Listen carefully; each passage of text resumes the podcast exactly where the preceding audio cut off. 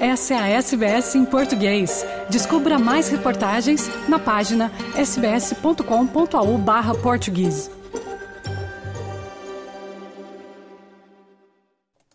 Olá, estes são os destaques em português do noticiário da SBS desta terça-feira, 15 de agosto. O noticiário do dia em português é produzido sempre às terças, quartas e domingos. Com vocês hoje, Fernando Vives. SBS. SBS. SBS. SBS. SBS. SBS Radio. A Polícia Federal Australiana prendeu um passageiro de um voo internacional que ia de Sydney para a Malásia durante a madrugada. O homem de 45 anos supostamente passou a perturbar os outros passageiros e a equipe de bordo durante o voo da Malaysia Airlines logo após a decolagem, na noite de segunda-feira. Testemunhas afirmam que ele passou a fazer ameaças de bomba, fazendo com que a tripulação tivesse que retornar ao aeroporto internacional de Sydney. Os outros passageiros foram evacuados com segurança da aeronave. Um deles, Veluta Parambath, diz que os tripulantes do avião ficaram frustrados e incrédulos. What was really um, disappointing for us was once we landed in Sydney, Uh-huh. uh, the passengers were left at the, the end of the runway, and uh, yeah, I mean, no police, nothing for an hour and a half. This this fellow, this other passenger, was just, you know, reading his scriptures, uh, threatening people. Um, So, I so know there are safety procedures, but like the fact that, you know, uh, yeah, that was pretty scary, I'd say. O homem que causou o retorno do avião foi preso e responderá na justiça por declaração falsa sobre ameaça de danificar uma aeronave e também enfrentará uma acusação separada por não cumprir as instruções de segurança da tripulação da cabine. Os crimes acarretam uma pena máxima de 10 anos de prisão e uma multa de 15 mil dólares. Ele deve comparecer ao tribunal local de Downing Center ainda hoje. Em um comunicado, a Polícia Federal Australiana afirma que ele alegou ter explosivos a bordo. Houve um impasse por três horas antes que o homem fosse preso pela polícia. A comissária de polícia de Nova Gales do Sul, Karen Webb, disse à rádio 2GB que era uma situação que poderia escalar rapidamente e que as agências lidaram com isso de maneira apropriada. would have been terrifying. Credit to the crew for keeping everyone calm, and it was resolved safely. The um, offender has now been um, assessed, he's been charged. You know, we can always ask, oh, could we have done something differently? And no doubt there'll be a debrief, but there's, we can never presume anything, and we you don't know whether this person was acting alone, so you can't presume anything. And you know, we're never complacent on these issues, and we should never be complacent to think it could never happen here. Um inquérito do Senado sobre a extensão da pobreza na Austrália ouviu que o pagamento do auxílio Job Seeker precisa aumentar ainda mais para ajudar os australianos que estão a viver abaixo da linha da pobreza. Os grupos de ajuda Lifeline, Brotherhood of St. Lawrence e o Exército da Salvação pediram ao governo que atendesse a recomendação feita por seu próprio Comitê de Inclusão Econômica. Em abril, este comitê divulgou um relatório provisório a pedir que o valor do Job Seeker aumentasse 90% na pensão para idosos, o que significaria um aumento para 845 dólares por quinzena. A partir de 20 de setembro, o valor básico do Job Seeker aumentará para 749 dólares e 20 centavos por quinzena, o que significa um aumento de 56 dólares com base na promessa do orçamento federal divulgado em maio. Chris Siorokos, da Lifeline Australia, disse no inquérito que existe uma ligação entre o risco de suicídio e a pobreza. In 2020, the overall suicide rate for people living in the lowest socioeconomic areas was twice that of those living in the highest socioeconomic areas.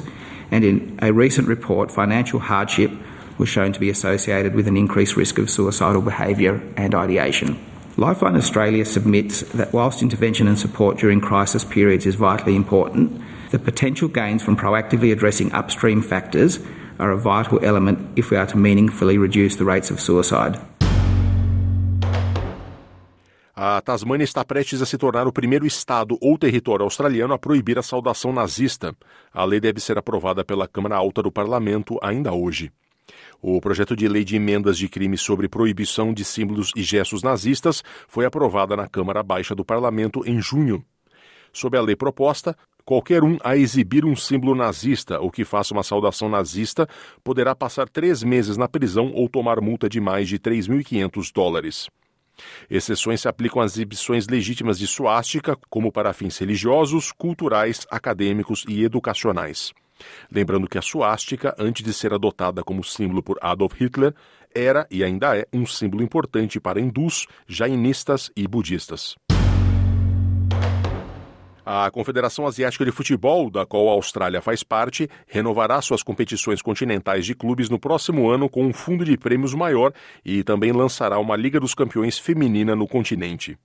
Com início em setembro de 2024, os 24 times líderes de clubes de todo o continente jogarão na nova elite da Liga dos Campeões da AFC. Os vencedores embolsarão 19 milhões de dólares australianos. Este valor é três vezes maior que o valor máximo disponível para os vencedores anteriores da competição. A AFC Champions League Elite encabeça uma nova configuração de três níveis que substitui o formato existente, no qual os clubes melhores qualificados jogam a Liga dos Campeões da AFC, enquanto outros bem qualificados disputam a Copa AFC.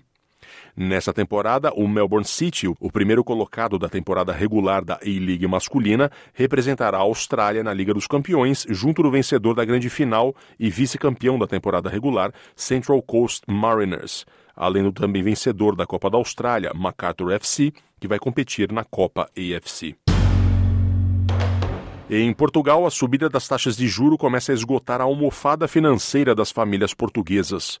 É o aviso feito pelo economista Felipe Grillo, numa altura em que o mercado imobiliário da Suécia está em queda livre e que se temem os riscos de contágio para outros países. Este especialista da Escola de Negócios do Port Business School sublinha que, até agora, os portugueses têm conseguido aguentar a subida das prestações da casa ao banco, graças às poupanças que são cada vez mais curtas. O economista Felipe Grilo salienta que a escassez de casas em Portugal tem atenuado uma possível queda dos preços, mas salienta que já se notam alguns sinais de quebra no setor imobiliário. O áudio é da Antena 1 de Portugal e a voz é de Felipe Grilo. Famílias portuguesas e mesmo as europeias acumularam uma boa almofada de poupança durante o Covid, que neste momento está a ser utilizada para, para pagar o, os aumentos de, da habitação, também para até amortizar algum crédito, isso também tem-se visto. Isso são sinais que uh, os portugueses acabam por, por usar esta almofada para pelo menos suavizar o seu problema. A almofada vai até um ponto, não é? Depois desaparece. Pode dar-se o caso que a almofada, eu, da, daquilo que me parece, a almofada está-se a esgotar neste momento. E, portanto, o, o acumular problemas diria que será mais evidente agora neste segundo semestre. No Brasil, o presidente Lula volta a cobrar países ricos para que financiem ações de preservação ambiental. O mandatário afirmou que a poluição em muito foi gerada pelos países que já se desenvolveram e que por isso eles têm uma responsabilidade maior na luta pela conservação do meio ambiente. As informações são de Sayonara Moreno, da Rádio Nacional de Brasília.